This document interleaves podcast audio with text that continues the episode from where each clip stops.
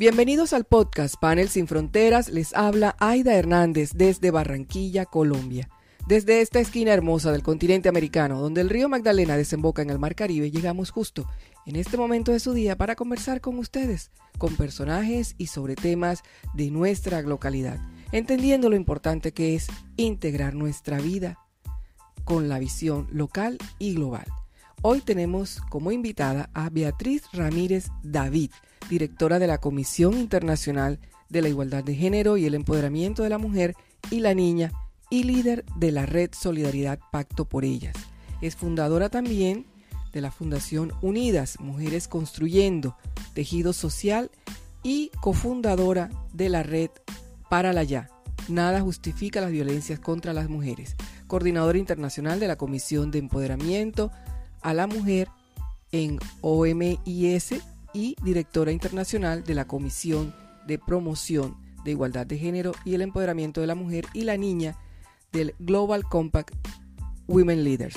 Bienvenida Beatriz. la audiencia ya debe saber sobre qué tema vamos a hablar. Ay, sí. Gracias Aida por la invitación y bueno, son, son temas que me apasionan hace hace muchos años y bueno, gracias por invitarme a hablar de eso. Beatriz Ramírez David, ¿cómo se describe? Bueno, me describo como, como una mujer activista por los derechos de las mujeres y las niñas, siempre buscando que las mujeres y las niñas logren sus sueños, tengan eh, la oportunidad, la opción de elegir y sueño con, un mundo donde las mujeres y las niñas puedan decidir sobre su vida, su futuro, eh, sus estudios, eh, sus decisiones. Yo creo que eso le daría más, paz al mundo, este mundo turbulento que estamos viviendo. Sí.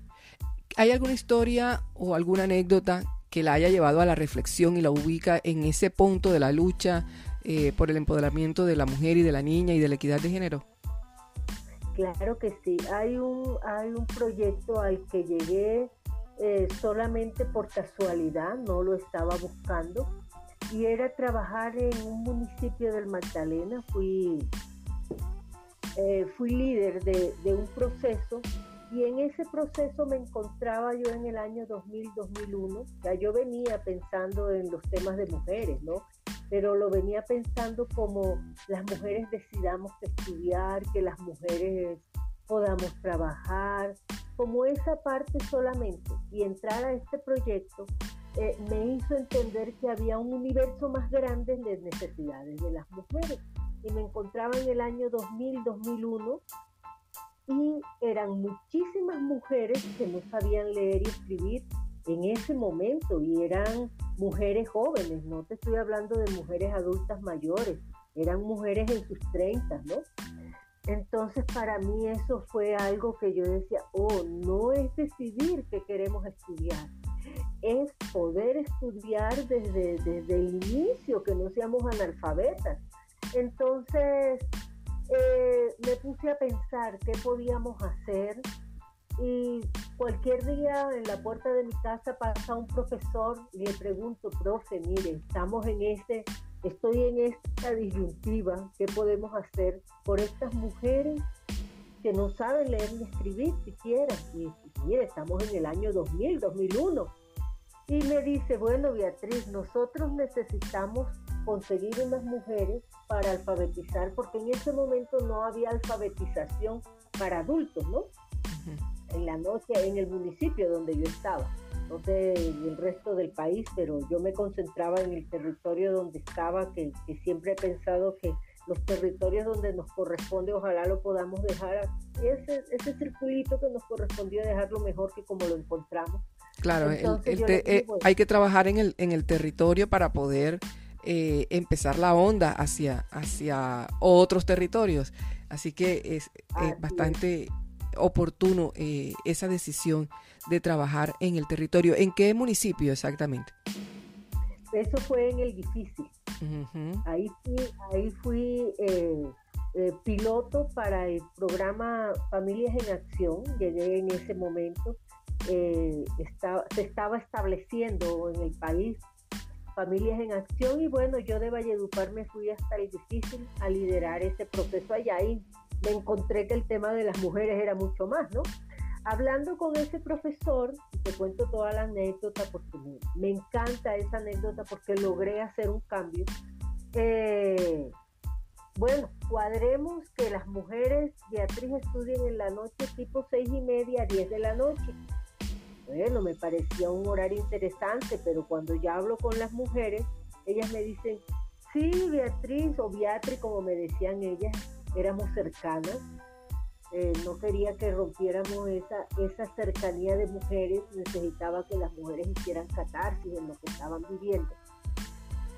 Entonces, sí, Beatriz, pero acuérdate que nosotros somos empleadas domésticas y tú sabes que las empleadas domésticas en los municipios pequeños tienen unos horarios más extensos a los que de pronto pueden tener en una ciudad más grande. Entonces nosotros a las seis y media apenas estamos llegando a la casa. Y a las 10 de la noche es muy tarde, estamos llegando a la casa a las 11 porque todas las mujeres pues se iban caminando hasta sus casas, ¿no? Listo, cuadramos entonces de 7 a 9 con los profesores de 7 a 9. Yo les dije, listo, yo las acompaño. Yo validé mi primaria también en ese proceso, te cuento, porque les di mi palabra que yo las acompañaba y todas las noches estaba conmigo. Cuando ya tenemos todo listo, me encuentro con algunas mujeres, no todas, que era que el esposo no les daba permiso para ir a estudiar. Y yo, ah, ¿cómo? ¿Cómo? O sea, sí, tengo que pedir permiso todavía en el, año, el año 2000. ¿Cómo es esto? Sí.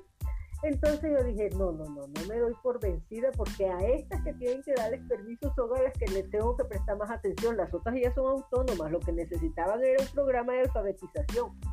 Listo, me voy eh, a conversar con, con los señores, me doy cuenta que los señores no saben leer y escribir tampoco, entonces tenían ese temor de que si esta mujer aprende a leer y escribir, ya va a ser una mujer que va a estar como un paso adelante de mí, entonces la relación no puede funcionar, ¿no? Eh, bueno, hablé con ellos, les dije, pero tú puedes ir, este es un programa que yo abro para mujeres, pero yo siempre he querido incluir a los hombres en el proceso porque tengo claro que, este proceso de empoderamiento de las mujeres y las niñas no es un proceso solamente de nosotras. Tenemos muchos hombres, que sé que no son feministas, pero sí son unos aliados al feminismo que pueden ayudarnos a transformar eh, lo que estamos buscando. Entonces, no lo convencí, pero ella sí fue a estudiar.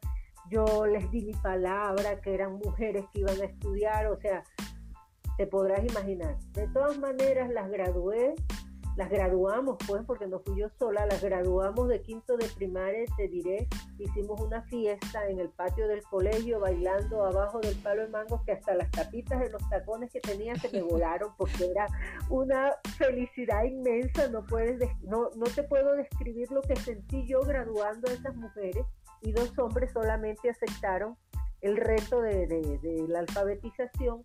Eh, ahí, o sea, para mí de todos los proyectos que he hecho, para mí eso ha sido fantástico porque esas mujeres que aprendieron a leer y escribir, su vida les cambió, el solo hecho de, saber leer. Ya ellas pueden leer un libro, con ese libro ellas pueden volar en el universo, ¿cierto? Pueden ayudar a sus hijos en las tareas que no nos corresponden solamente a nosotros, es una tarea de, de los papás y las mamás, pero sabemos que todavía las mamás son las que tienen esa tarea más marcada de ayudar a los hijos con las tareas. Y, aprender a leer te abre un universo de posibilidades. Entonces, para mí de todos esos proyectos fueron muchas cosas que, que les enseñamos a las mujeres, a los adolescentes, porque tú sabes que el programa Familias en Acción trabaja entonces con adolescentes y con los niños desde primera infancia, los niños eh, recién nacidos, todos, ¿no? Todo ese núcleo familiar. Entonces también acercarme a esos niños y motivarlos a leer y a estudiar y darme cuenta que las decisiones eh, eh, necesitan a veces un empujoncito, esos jóvenes, para que ellos tengan como un proyecto personal de vida.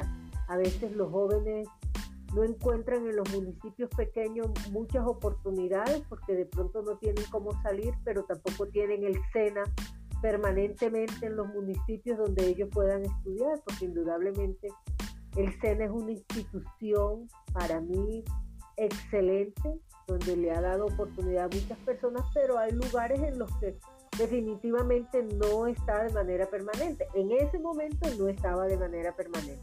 Beatriz. Con algunas de estas mujeres tengo contacto todavía, entonces es un proyecto que, a mí me apasiona. Es que es eh, precisamente eso eh, le iba a preguntar. Después de dos décadas, eh, ¿qué ha sucedido con esas mujeres y con las niñas que, que, que debieron seguirlas a ellas?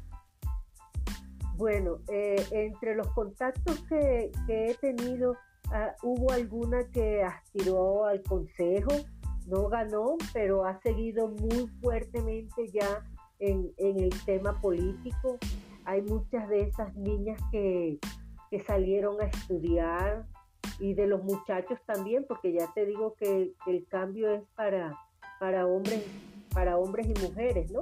Pero yo salí del territorio y realmente no sé las personas que hayan continuado con el proyecto que haya pasado. Yo eh, cuando he tenido la posibilidad voy y les hago talleres de empoderamiento, talleres de, del círculo de la violencia, porque cuando la ley 1257 la aprobaron en el 2008 era el 2010 y muchos territorios no sabían ni siquiera los funcionarios públicos. Entonces teníamos que enseñarle a las mujeres que estaban viviendo un círculo de violencia y que eso no era normal. Fue normal, antes lo normalizaron en la época de, las abuelas, en la época de mi mamá. Hacía parte del paquete cuando tú te casabas que tu esposo te iba a pegar, ¿no? Pero ya no, o sea, ya eso no hace parte del paquete. Y tenemos que desnaturalizar eso y que las mujeres reconozcan que me empujó por ahí es el primer paso a la violencia, a las niñas adolescentes eh, uno habla con las adolescentes y, hay muchas adolescentes creciendo muy solas porque en ciudades tan grandes, por ejemplo como Bogotá, que, entre los trancones y las distancias nos absorben todo el día, vemos chicas eh, jóvenes, adolescentes, que definitivamente están muy solas y están involucrándose en relaciones que no son para nada sanas y vemos mucha violencia contra ellas en los noviazgos. No que las, las mujeres adultas no lo tengan. Igual lo hay en todos los estratos sociales. Lo único que cambia es el estrato social, pero la violencia es la misma. La agresividad, la violencia psicológica, y eso lo he podido hacer porque trabajo en los talleres de encuentros motivacionales en los colegios y lo hago desde la primera infancia hasta las universidades, lo hago con adultas mayores pero también eh, lo hago en todos los estratos sociales de colegios, ¿no? O sea, entonces ahí vas tú dándote cuenta que sí, la violencia es la misma, lo que te está cambiando es el estrato social. Y a veces me preguntan, Beatriz, ¿y trabajar con las mujeres adultas mayores? Claro, porque en un contexto como el nuestro, colombiano, quienes se están quedando con nuestros niños y niñas son las abuelas, son las que están criando nuestros niños.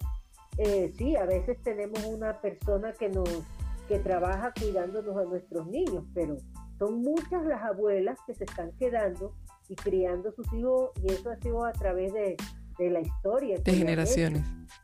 Sí, en generaciones. Entonces, a esas abuelitas, cuando tú hablas con estas mujeres adultas mayores que te dicen, y yo tenía derecho a eso y me ha aguantado tanto tiempo. Entonces, claro, cuando ellas van reconociendo que hay una violencia, que hay que transformarla, que hay que cambiarla, yo digo que romper no, porque nunca rompemos, rompemos eh, eh, esos mitos que se tienen de, cosas como el mito del amor romántico, eso no se puede romper, se puede comenzar a transformar.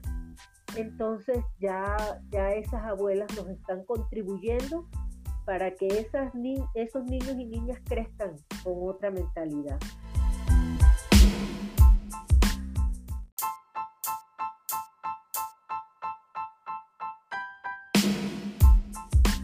Eh, bueno, primero ubicar a la audiencia en que la anécdota eh, de las mujeres que empoderaste con educación eh, fue en un, en, un, en un lugar llamado El Difícil, un pueblo en Colombia que es uno de los más calurosos, dicen, en todo el territorio. que a las 12 del día eh, no se puede ni, ni transitar del calor sofocante que hay.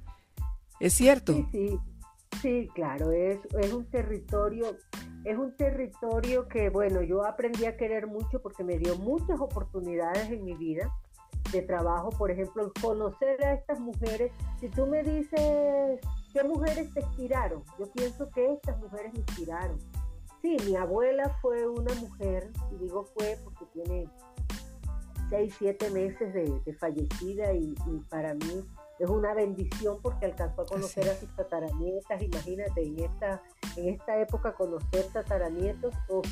Entonces, eh, sí, mi abuela me inspiró en, cosas de ver el mundo más allá, de la importancia que las mujeres estudiáramos. Eh, mi mamá también me ha inspirado en que, no, en que no me deje avasallar por las cosas que se me presentan.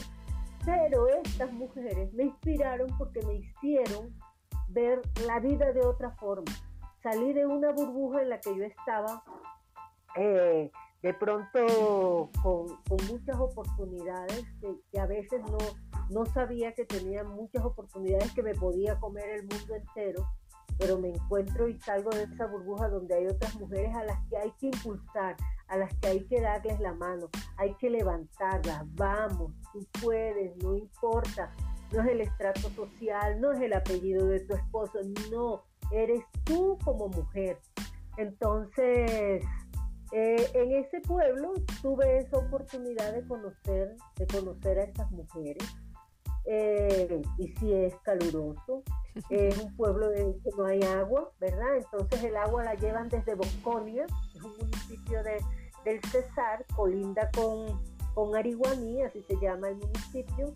Entonces él es Ariguaní el difícil. El difícil es la cabecera, la capital de ese municipio, ¿no? y eso y eso es, sí y ese contexto eh, nos muestra qué tan eh, qué tan fuerte o qué, qué tan adverso es eh, el contexto para las mujeres porque eso es a quienes les corresponde como bien lo, manifestabas el, el trabajo de hogar y además el de ser empleadas domésticas entonces todo ese esfuerzo requiere un poco más por todo el entorno que ellas tienen. Beatriz, hablemos del empoderamiento de nuestras niñas actualmente. ¿Cómo podemos enfrentar hoy día cuando encontramos niñas que dicen, yo no soy feminista o yo no quiero serlo? ¿Cómo haces en tus, en tus talleres y en esa inducción que haces? Bueno, yo realmente no busco en los talleres motivacionales que hago con las niñas y las adolescentes a que sean feministas, no. Tú después te vas dando cuenta y dices, ah, sí, mira, parece que sí, que yo soy feminista, así no me reconozca feminista, pero lo que sí queremos es, por ejemplo, que las adolescentes y algunas mujeres adultas reconozcan que los derechos a los que nosotros, los que nosotros tenemos hoy, fue por esas luchas que dieron las mujeres antes. Nosotros hoy luchamos con la palabra. Yo soy una mujer que me gusta resolver conflictos con la palabra. ¿Ya? Respeto a mis compañeras que de pronto salen y protestan por los derechos y todo.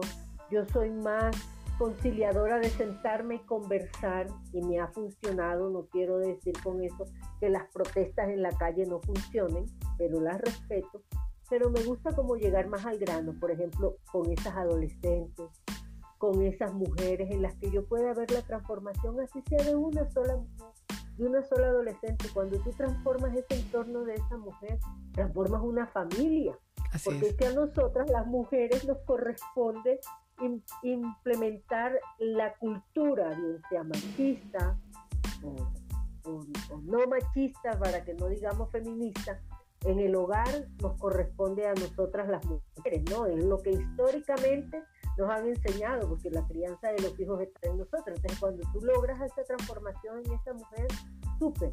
Pero mis encuentros motivacionales los, los hago en ese proyecto personal de vida. Sí, les hablo del tipo de violencia, sí, les hablo lo que las mujeres hicieron, lo que históricamente hemos logrado y con nombre propio y con fotos para que nos quede la recordación. A mí me gusta mucho mostrar la cara, el rostro de las mujeres, porque eso es importante, mostrarle a ellas, a las chicas, esas movilizaciones que han hecho adolescentes a nivel mundial, y no hablemos solamente de Malala, que tuvo un papá, le, tocó un papá maravilloso, perdón, y gracias a eso, Malala logró todo lo que quiso. Bueno, ya hoy Malala tiene 24, 25 años y ya se casó.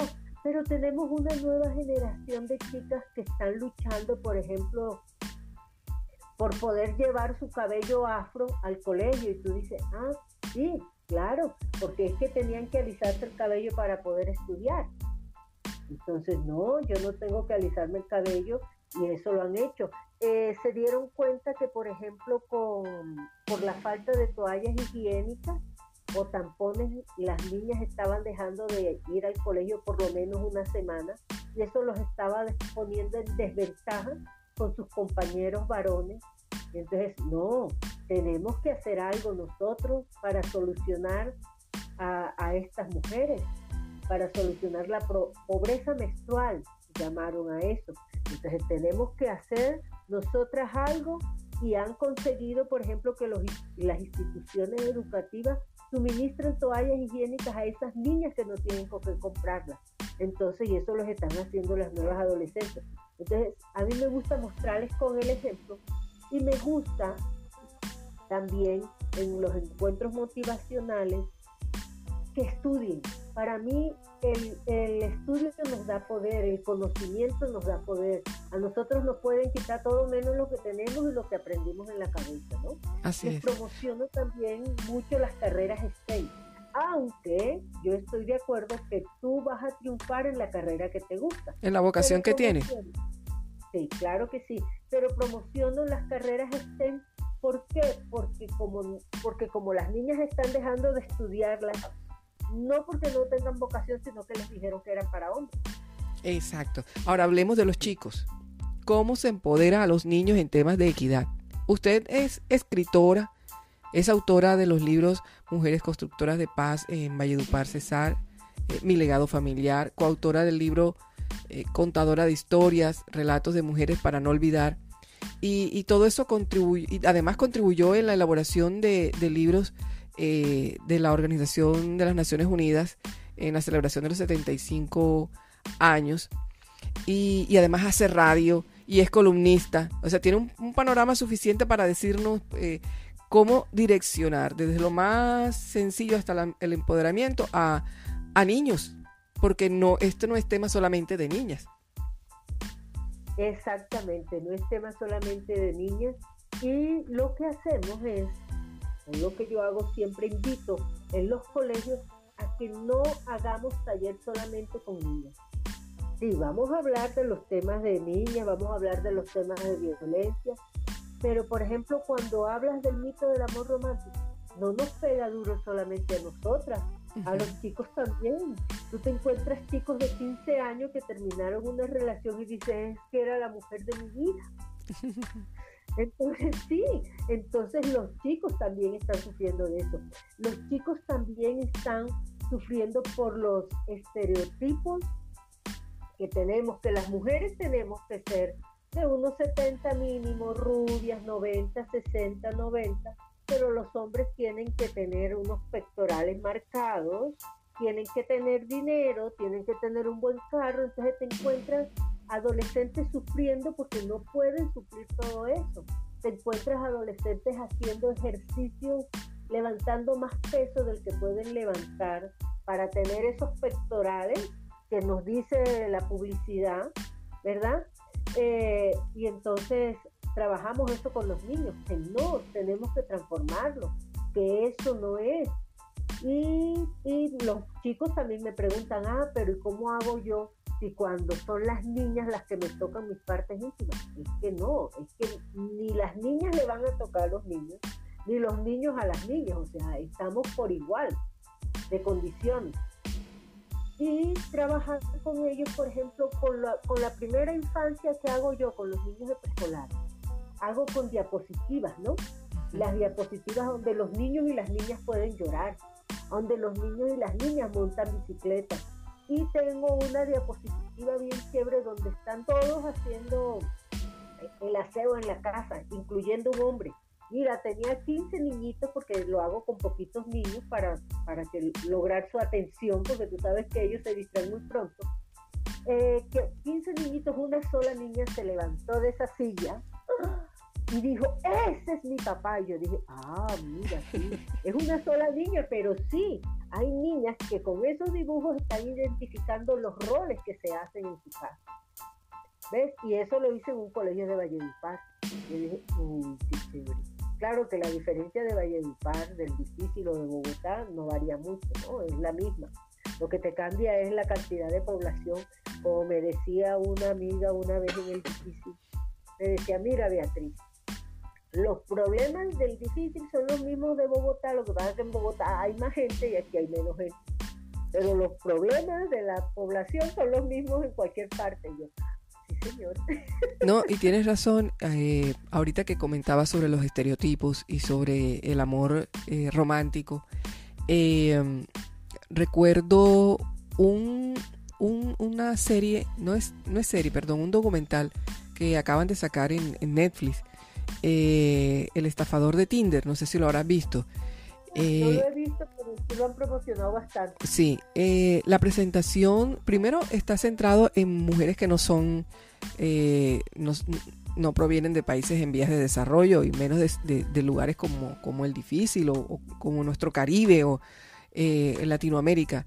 Eh, vienen, son de países eh, desarrollados en donde el concepto de amor, el concepto de pareja, pues debiera ser distinto y el de abordar este tipo de sentimientos y de, de relaciones debiera ser distinto o mejor o o, que no fuera, eh, que no cayera en la ingenuidad, en, la, en esa, esa ingenuidad, Dios mío, que no sabe uno de dónde, por qué, es así. Eh, y cómo ese, es, ese personaje logra embaucar a mujeres eh, de Suecia, de, de, Noruega, que están en busca del amor. Entonces, ¿A qué nos lleva eso? A que ese estereotipo que se tiene en la cabeza eh, se mantiene a nivel mundial y es algo con lo que se tiene que luchar no solamente con educación, sino también con acompañamiento, ese acompañamiento que dan nuestras madres, que dan eh, nuestras abuelas y que en la medida en que van, en que, en que las generaciones van recibiendo educación, pues se va mejorando también eh, eh, este tipo de, relaciones y que no se caiga en esas, en esas estafas que bueno, no son de ahora, son de, mucho tiempo antes, pero ahora se dan a través de una, de una plataforma eh, virtual. Ah, exactamente. Sí, y, y, eso, eso lo trabajamos bastante con, con, los jovencitos. A mí me gusta trabajar mucho con ellos ese, ese mito del amor romántico, entonces que tenemos que tener son relación, las relaciones no son una pirámide, estamos en las mismas condiciones. Si ese amor me aprieta, no es de mi talla. Les digo yo, si me aprieta, no es de mi talla. Si yo no me siento feliz, no es de mi talla. Y algo importante, si yo me siento sola, no puedo en ese momento buscar una relación eh, por soledad. Porque cuando busco esa relación por soledad, pues yo, no, no escojo en ese universo grande que tenemos para nosotras poder elegir, no voy a escoger sino lo primero que se me presente. Porque como yo lo que necesito cubrir es mi soledad. Y pienso que en esos países como Noruega, como Suecia, donde todo está, lo que uno puede, lo que uno puede percibir, donde todo está perfectamente organizado, hay mucha soledad. Conozco muchas personas de esos países donde están, donde están muy solos. Eh, no hay como ese calor que tenemos nosotros en el Caribe. que sí, o sea, nosotros hablamos, conversamos con el vecino, nos levantamos, barremos la puerta de la calle, y mientras conversamos con el vecino, conversamos con el señor que pasa, que pasa barriendo las calles y si estamos tomando un tinto lo compartimos con él, con el señor de la carretera. En esos países eso no, no se ve. Todo está estructuralmente organizado y pienso que ese fenómeno se puede presentar por esa soledad. Y son las soledades que, se están presentando con muchos adolescentes, como yo te, te decía, y ese vacío lo llenan con cualquier persona. Y me he encontrado, por ejemplo, con adolescentes, y no serán todos los casos, ¿no? Con adolescentes que se embarazan porque tienen tanta soledad, sienten que nadie las quiere y se imaginan que ese hijo que van a tener las va a querer porque va a ser su universo. Entonces, eso tenemos también que hablarlo con, con, las, con las mujeres, hablar con las mujeres que nosotras no somos solamente madres, claro, yo soy madre, soy hija, soy abuela, feliz, feliz de esos roles que me han correspondido, que he elegido además, bueno, elegir ser abuela no lo elegí yo, lo eligieron mis hijas, pero estoy feliz de ser abuela y, y, eso, que las mujeres no es solamente nuestro rol ser mamá. Y entonces te encuentras tú mujeres cuando ya los hijos crecieron, cuando el nido está vacío, y les pregunta quién eres. Ah, bueno, soy la mamá de fulano, Susana y la esposa de Mengano. ¿Verdad? Porque su vida se basó en eso. Entonces nosotros tenemos que sacar a las mujeres de ese rol que no, que la maternidad no tiene nada que ver con nuestro ejercicio profesional. Que no nos toca fácil, realmente no nos toca fácil, pero debemos hacer todo lo posible por lograrlo. No, y siempre va a ser importante visibilizar estos temas, o sea, que, que sean parte de nuestra cotidianidad para que eh, realmente haya un, un, cambio, haya una, haya una conciencia distinta en relación con, con, lo que somos como mujeres y lo que son como hombres, o sea, cómo, cómo eh, cómo se, cómo se desarrolla eh, la sociedad desde el mismo núcleo familiar. Eh, Beatriz, hablemos de los sesgos de género desde la infancia eh, y, cuando se proyectan en el medio profesional. ¿Has logrado identificar cómo mover esa estructura, esos sesgos que, que se van presentando a lo largo de la vida y que sesgos de género y que en su momento son obstáculos eh, eh, para las mujeres en, especial? Bueno, sí, sí se logra y yo pienso que, yo lo he logrado, por ejemplo, en los encuentros motivacionales, porque esto incluye también a los profesores ¿no? y a las profesoras, que tienen un rol importantísimo en, en ese tema de los sesgos. Tú tú no ves que, por ejemplo, eh, a las niñas las promocionen a jugar fútbol. Y eso le corresponde, bueno, al colegio también, bueno, a la mamá y al papá sí, el acompañamiento. Pero desde los colegios, que no haya ese sesgo de qué eh, deportes practican las mujeres y los hombres, ¿no? Los profesores tienen que hacerlos y, y ahí hay una experiencia muy bonita yo no sé si tú conoces a Marta Liliana Toro, la primera árbitro colombiana, vallenata, todavía, todavía vive en Valledupar y, y, fue de las primeras árbitros en Latinoamérica.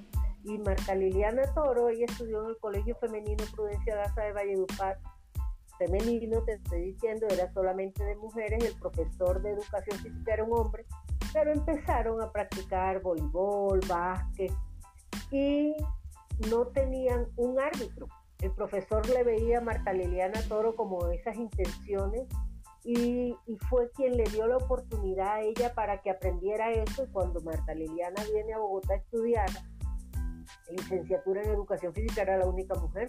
¿Cómo? La licenciatura en educación física es para los hombres. Y Marta Liliana es una mujer que puede estar en sus 50 años. Entonces no te estoy hablando de, muchísimos años, ¿no? Porque 50 años en la historia no son nada.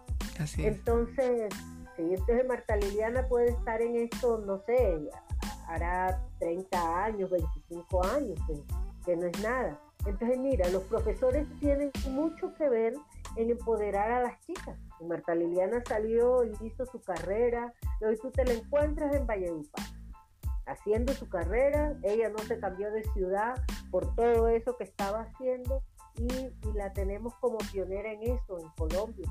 Y en Sudamérica. Y en Sudamérica. Sí, es un referente a nivel mundial. Un referente a nivel mundial.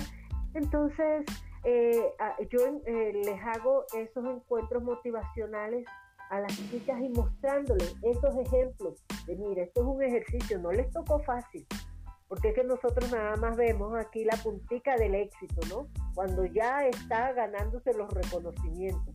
Pero escalar todo eso hasta llegar a esos reconocimientos no fue fácil. Entonces no podemos engañar a los niños y niñas y a las adolescentes con que es que eso es fácil. Ella lo logró porque no, no, no. Cualquiera lo puede lograr, pero con esfuerzo, que tenga un sueño clave. Sí, esto es lo que yo quiero y voy a luchar por esto. Y encontrar, encontrar uno, esas mujeres, o sea, todas deberíamos ser esas mujeres en que las niñas y los niños podrían confiar, ¿verdad? Cuando nosotros logremos eso, yo pienso que mucho, mucho va a cambiar, porque es que nosotros necesitamos necesitamos la confianza también, los chicos necesitan y las chicas necesitan eh, tener esa confianza. Y entonces trabajamos con ellos y mostrándoles ejemplos de mujeres que lo han logrado. ¿Oíste? Porque es con eso. Si tú no puedes. Hay un libro muy, muy chévere que a mí me gusta mucho que se llama eh, Cuentos de Buenas noches para chicas rebeldes. Ah, sí, sí. Sí, es excelente.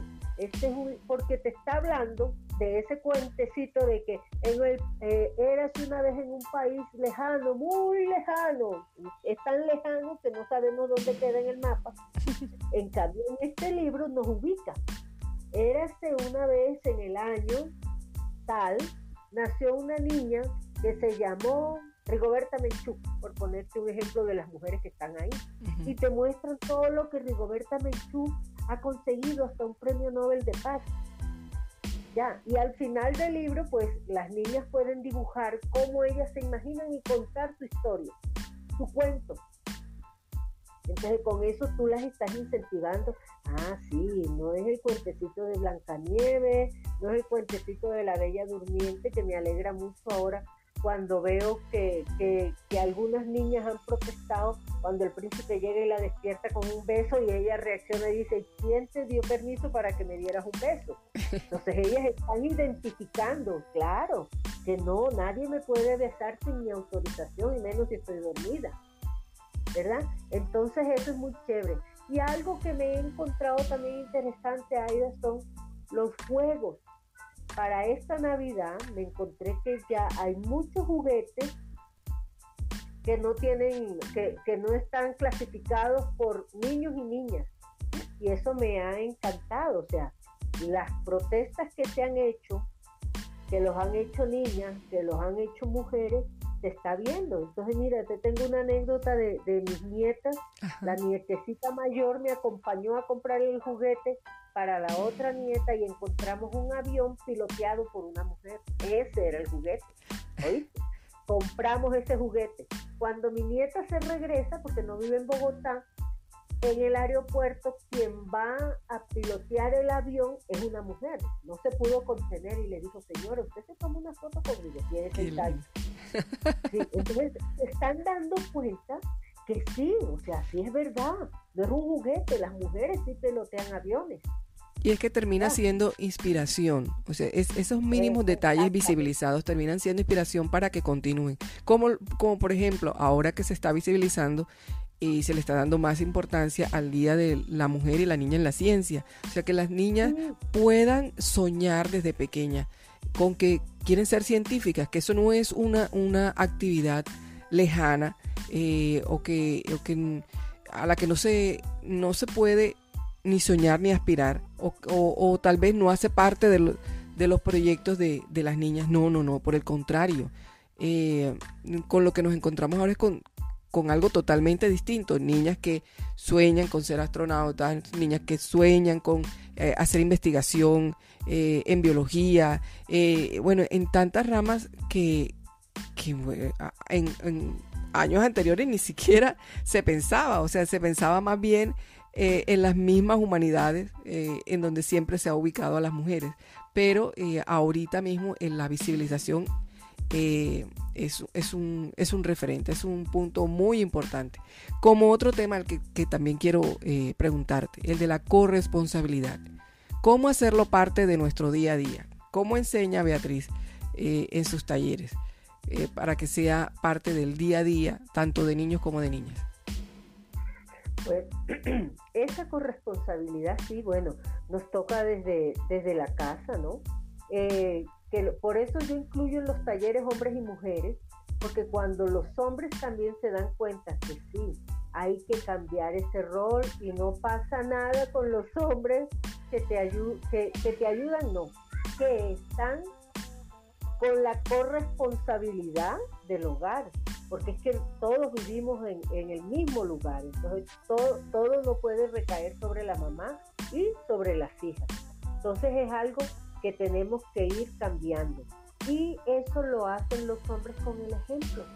El hombre que, está, que lava los platos, el hombre que cocina. Entonces desde ahí está eh, enseñando a los niños y nosotras como mujeres no nos tenemos que sentir afortunadas si esa pareja que, elegimos es un hombre que lava platos, arregla la cama y cocina, ¿no?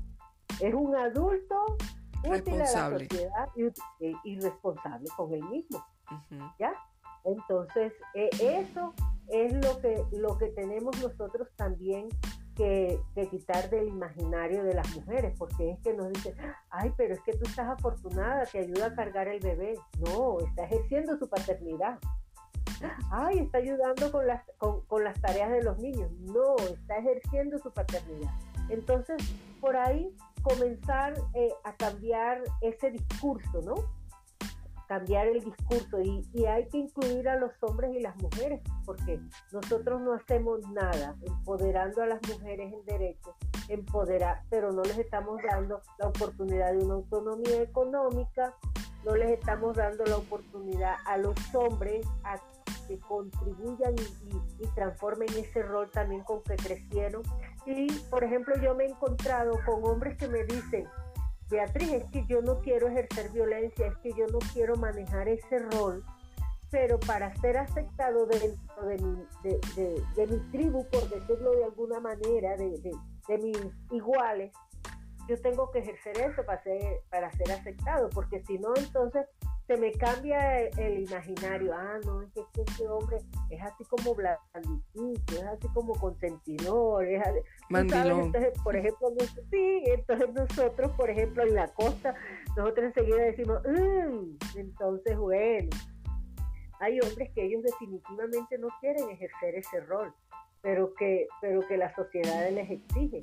Es como a las mujeres, es como la opción de, aceptarnos como somos, amarnos como somos. Ese maniquí, ¿cuántas mujeres no compramos ropa porque vimos que al maniquí le queda bellísimo? Pero es que en Colombia, por ejemplo, no nos encontramos mujeres tallas 2 y 4. Aquí no. Aquí nosotras somos unas mujeres más gorditas. Entonces, tenemos que, que aceptarnos, aceptarnos como somos. Igual, igual los hombres y el ejercicio y todo eso, tenemos que hacerlo nosotros es por nuestra salud. Yo no sé si te acuerdas cuando se volvió un problema de salud pública en Medellín, que las niñas de 15 años estaban pidiendo, en vez de una fiesta, una cirugía. tenemos, que hacer, tenemos que hacer una fiesta, una cirugía. Se volvió un problema de salud pública. Y se volvió tanto un problema de salud pública, tú sabes que es una ciudad que produce muchas mujeres modelos donde las mujeres eh, tuvieran eh, tallas reales de las mujeres, donde no llegaran esas modelos tan delgadititas, porque esa no es la realidad de la mayoría de las mujeres colombianas. Y las mujeres colombianas tenemos un tallaje de 1,60. No, sí, sí, hay mujeres más altas, claro, pero nuestro tallaje general prácticamente son mujeres de 1,60. Entonces, no nos muestren eso. Mira, y ahí te cuento una anécdota. Eh, hay una academia que se llama eh, El color de la belleza, si ahora eh, no, recuerdo. Y mi hija no alcanza a tener unos 60 y me dijo, yo mami, yo quiero modelar. Te cuento que se fue para esa academia. Ella tiene solo, solo mujeres astros dentro de su academia. Se fue para esa academia y habló con, eh, con la señora de la academia y le dijo, mira, mira mi estatura, pero yo quiero modelar en una pasarela. Te cuento que inspiró ella y otra, otra chica de talla grande, inspiraron ese desfile. Entonces estaban esta de talla grande y mi hija que no alcanza los 1,60 eh, modelando con mujeres de 1,82. claro, entonces ahí... y, es, y, es el, y es el poder de la palabra para convencer y, persuadir. Claro, ahí es donde yo te digo que, bueno, no salió a la calle a protestar por eso. Fue y habló, pero fue una forma. Sí, fue una forma. Fue y habló con esa persona y desfiló en esa pasarela, así que te podrás imaginar que yo estaba en primera fila. y es una realidad que, que ah, desde, desde de esos mínimos, eh, de esas mínimas percepciones y cambios que, se logran, eh, que parecen muy sencillos, ¿verdad? Un pequeño logro, el de tu hija, eh, realmente se puede impactar mucho más allá. Eh, esto de las, de las tallas eh, grandes, o sea, el, poder reconocernos eh, con, un concepto de belleza más allá del que nos han impuesto o del que es impuesto por, por grupos, por comunidades. ahora quiero preguntarte sobre el lenguaje. ¿Cómo se posiciona el lenguaje eh, a través de la música. Y quiero hacerte la pregunta porque eh, eres de una región en donde eh, la, música que se escucha, sus versos, tienden a reafirmar estereotipos que estamos tratando de cambiar. Y encima empiezan a escucharse otros ritmos que dificultan todavía más esos estereotipos que se reafirman a través del lenguaje. ¿Qué música le gusta a Beatriz? Indudablemente la vallenata, claro que sí. Yo escucho toda clase de música, ¿no? Porque yo sé que la cultura musical no comienza en Bosconia y termina en Patillal, no, es universal, ¿verdad? Entonces, pero indudablemente yo disfruto mucho mis vallenatos, pero soy selectiva al escuchar los vallenatos, o sea, no son todos los vallenatos que, que escucho. Hemos hecho campañas desde la Red Ya en Valledupar, Nada justifica las violencias contra las mujeres. Se ha hecho muchas campañas en el marco del Festival Vallenato, con esas canciones, con esos versos, eh, reconociendo que con eso están reafirmando, yo no sé si la celosa que, tú me conociste así y, y, esos versos, ajá, sí, te conocí así y entonces tengo que aguantarme que te conocí así, ¿no? A que vayan. Entonces las ponemos, eh, las ponemos a, analizar y una vez hicimos un taller bien interesante donde con esa misma canción hicieran canciones cambiando el verso, ¿no? Y lo pusieran en femenino. Y fue bien interesante, pero tú sabes que son esos, esos pasos pequeñitos que se van, se van dando poco a poco, como dijeron los astronautas cuando llegaron a la Luna, un pequeño paso para el hombre, un gran paso para la humanidad. entonces, entonces yo, yo, yo siento que en esos pequeños pasitos es importante. Y algo que a mí me encanta es, por ejemplo, cuando he estado en Santa Marta, en Valledupar y bueno, en el difícil, y las mujeres te reconocen, fuiste la que nos dio el taller y me encanta más cuando me encuentro adolescentes que me señalan hasta con el dedo. Usted fue la señora que estuvo en el colegio hablándonos de este tema. Y, y dices, ah, en esa personita ha quedado una semillita, porque si no, ni siquiera pasabas desapercibida, ¿no? Entonces, son esos pequeños pasos, no tanto que me reconozcan a mí como esa persona, no, esta fue esa persona que me habló de esto, ¿ya? Sí, yo creo que me hago entender ahí. Sí, el mensaje. el mensaje que dejo en esas personas. Entonces, es algo que, a mí me parece eh, fundamental, fundamental hacerlo. Y es justamente lo que queremos hacer con Panel Sin Fronteras, que el tema de la equidad, el empoderamiento, eh, los sellos de género, la corresponsabilidad, eh, los proyectos de carrera eh, de las mujeres y de los hombres puedan verse desde la perspectiva en que lo que se busca es un desarrollo, un bienestar, un equilibrio y, poder vivir felices y, en armonía, no, no los radicalismos y un activismo que busque un mejor estar para todos. Beatriz Ramírez David, muchas gracias por el tiempo que nos has concedido para Panel Sin Fronteras. Ella es directora de la Comisión Internacional de la Igualdad de Género y el Empoderamiento de la Mujer y la Niña y líder de la Red Solidaridad Pacto por Ellas. Escritora, eh, columnista, formadora en equidad de género. Eh, gracias por este tiempo que nos has concedido para Panel Sin Fronteras. Ay, gracias a ti, Aida, por la invitación y realmente fue una conversación bien agradable. Te envío un gran abrazo y a todos los que nos están escuchando. Esperamos que los seguidores de nuestro podcast Panel Sin Fronteras queden muy movidos con este tema eh, tan importante para niñas, para mujeres, para el empoderamiento de la sociedad en términos de equidad y de bienestar. A la audiencia le agradecemos haber invertido sus minutos del día para escucharnos en Panel Sin Fronteras desde el Caribe colombiano. Los invitamos a seguir también nuestro blog panelsinfronteras.co y las cuentas en redes sociales en Facebook e Instagram. Pueden seguirme en Twitter como arroba Aidamar. Les hablo Aida Hernández en Panel Sin Fronteras desde Barranquilla, Colombia.